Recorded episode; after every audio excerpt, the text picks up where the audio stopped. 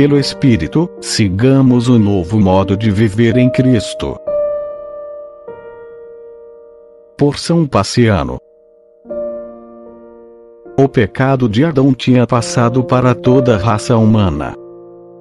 Por um homem, assim diz o apóstolo, entrou o delito, e pelo delito, a morte. Assim também a morte passou para todos os homens.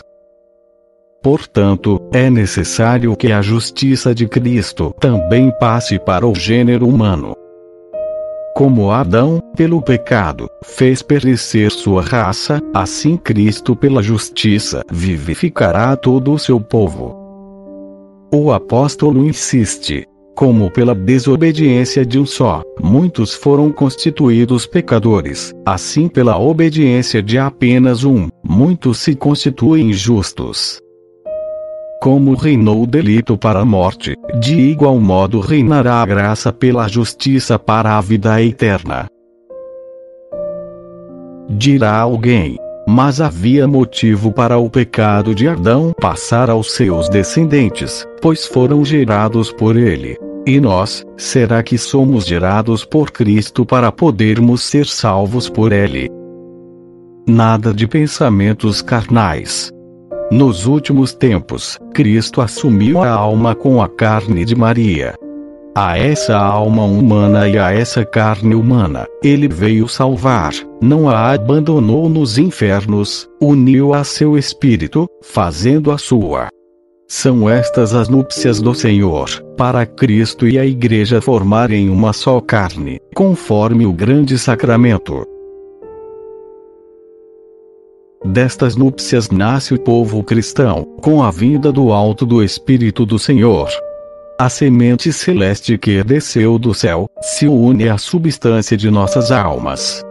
E brotamos nas entranhas da Mãe Igreja.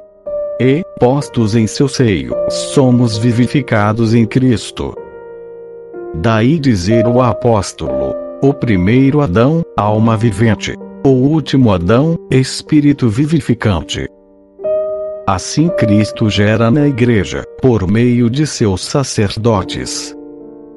O mesmo apóstolo ainda diz: Em Cristo eu vos gerei.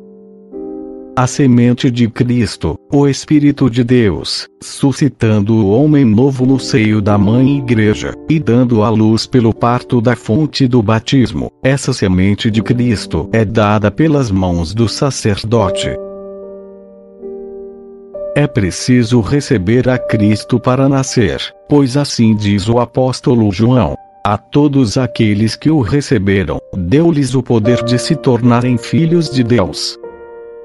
Não há possibilidade de se cumprir isto, a não ser pelo sacramento do batismo, da crisma e do sacerdócio. O batismo purifica os pecados. Pela crisma é infundido o Espírito Santo. Solicitamos ambos das mãos e das palavras do bispo.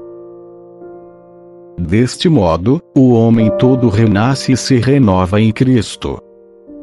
Da forma como Cristo ressuscitou dos mortos, assim também nós, despojados dos erros da vida antiga, sigamos pelo Espírito novo modo de viver em Cristo.